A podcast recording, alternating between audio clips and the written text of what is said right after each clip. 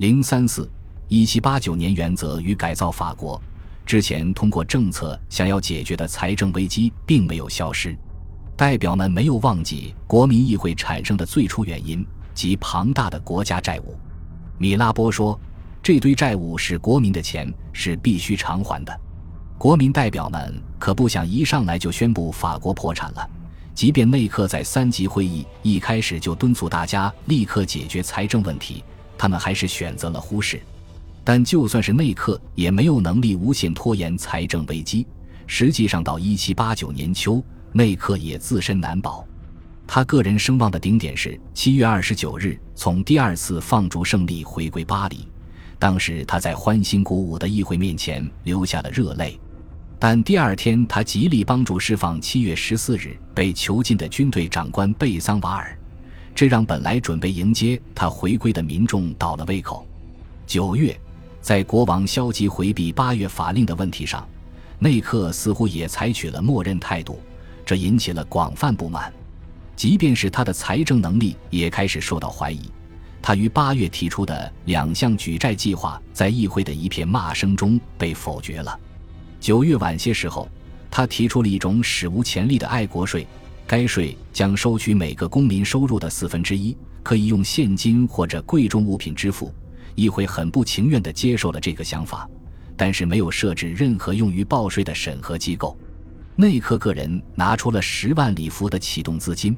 但这项税金运转了三年，收益远远达不到预期金额。当时改善财政状况刻不容缓，在一七八九年十月，光是短期借债就需要还七点零七亿里弗。而随着议会不断的废除各种各样的政府官职和财产，他必须配套发放赔偿金，这意味着到第二年的夏天，他要还近二十亿里弗的债。在这种情况下，议会转向了内克做梦也不会采取的方法，他们决定将教会地产收归国有。这种做法的预兆早在八月十一日法令中就出现了，法令中明明白白的将教会财产归于国家名下。在整个九月关于财政问题的辩论中，利用教会土地来缓解国家财政负担的提议不绝于耳。终于。塔列朗在十月十日以主教的身份正式提议，所有的教会财产都应该国有化。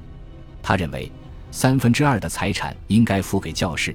以补偿八月四日被取消的十亿税，其余的可以用来重建国家财政。米拉波则认为，教会的所有财产都应交由国家全权处理，这应被视作教会作为国家资源的一个基本义务。十月的大部分时间都在这种冗长的辩论中度过。世俗方的论证是，教堂只是扮演经理人的角色，代表法国的所有信众管理土地。而且，既然教士已经不构成一个等级，他们当然不应该再拥有财产。愤怒的教士和一些非神职人员回敬道：“教士拥有土地是古已有之的，是经得起验证的。只有个体组织而非等级能构成有产者。”一次如此大规模的财产征收，明显违背了人权宣言保障财产权利的条款。那么，在刚刚拿到如此大量土地的时候，就一下子将其卖出，会有什么后果呢？对此，人们也有不同的看法。有人认为市场会瞬间饱和，反而不利于生产；其他人则预计，购买土地者会成为革命永远的天然拥趸。双方阵营都有巴黎报纸积极加入，但极少有人在讨论中被说服。大多数代表在春季抵达凡尔赛的时候都相信，教会需要全面改革。在他们眼里，教士的任何反对意见都是出自一己私利。只要有教士代表站出来说句话，旁听席上带有强烈反教士情绪的公众就会大喊：“戴僧侣帽子的人都下去！”这表明群众和其他代表一样对教士疑心重重，而且没人提出支付国家债务的切实可行的方法。于是，在十一月三日，米拉波当初的意见基本为大家所接受。议会以五百六十八票对三百四十六票通过了将教士财产收由国家支配的决议。但是，对于国家如何使用这块新到手的蛋糕，尚需斟酌。事情似乎从一开始就要被搁置，因为在这个国家的这么多人里面，这一切偏偏只能由新教徒内克来启动，而他是反对此次征收的。内克提议，清算短期贷款的第一步应该是由国家银行发行一定数量的纸币。这里所说的国家银行，是指将金融行业协会在一七七六年建立的贴现银行国有化之后的产物。后者自建立起一直是政府信用的来源之一，但法国以前也发行过纸币，有着惨痛的教训。一七二零年，苏格兰冒险家约翰劳曾经以国家海外贸易收益为担保，建立法国国家银行，以钞票偿还国王债务。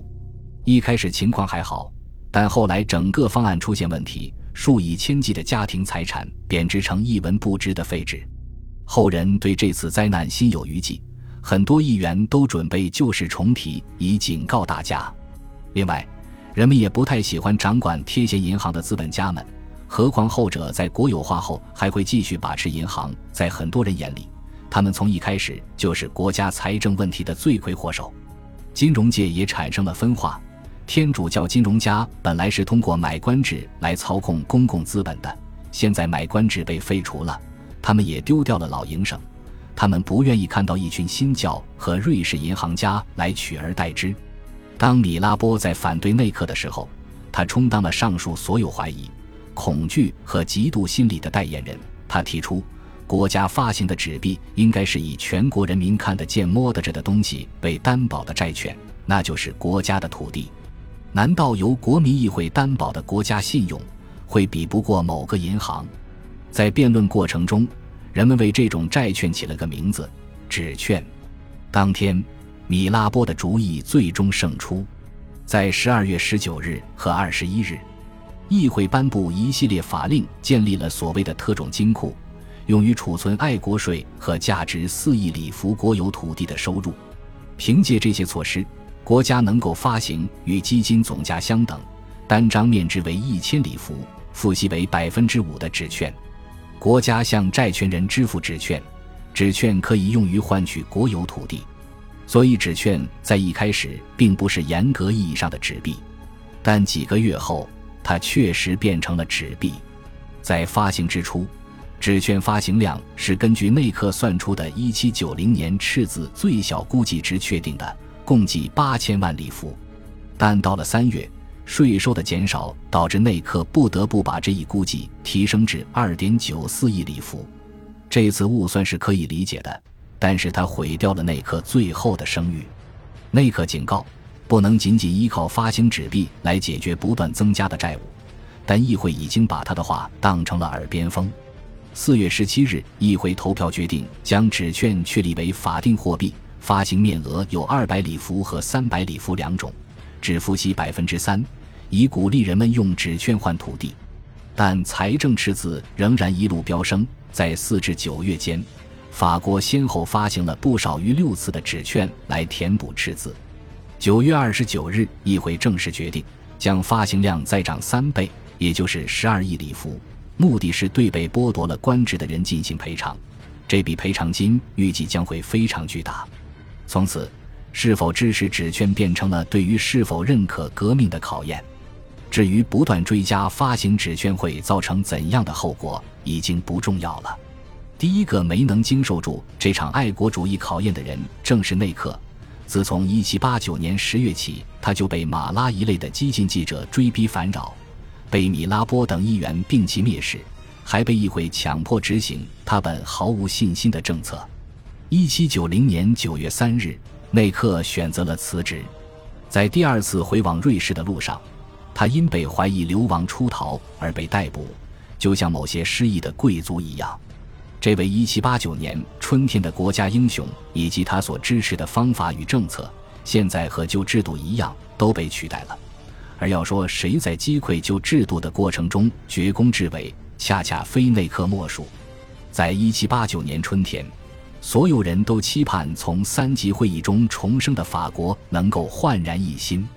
即便反观革命前的陈情书，仍几乎没人能够预见这场变化的深刻程度。代表们声称自己是根据陈情书来着手改革的，至少，他们赋予了法国君主立宪制、地方分权的代议机构、民事和财税平等以及对个人权利的保障。从上述意义上讲，他们基本上是按照大多数陈情书的意思办的。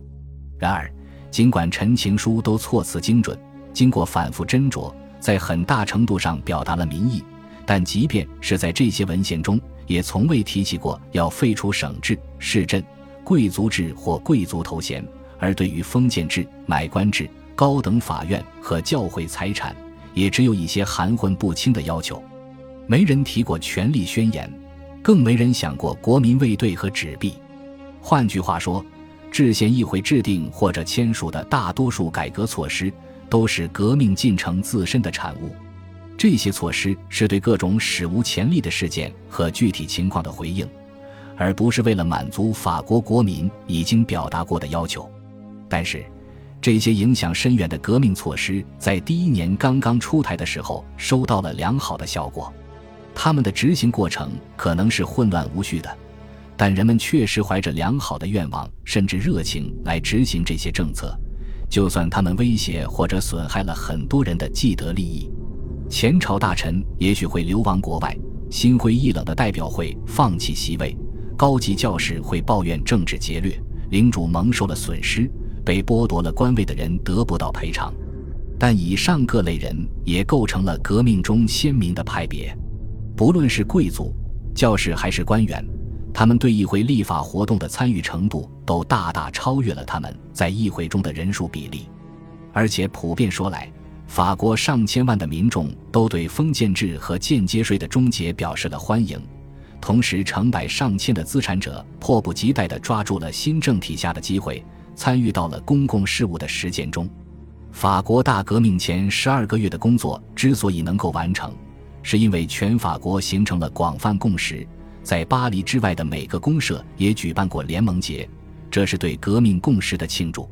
但等到攻占巴士底狱第二周年来到的时候，共识开始迅速的瓦解。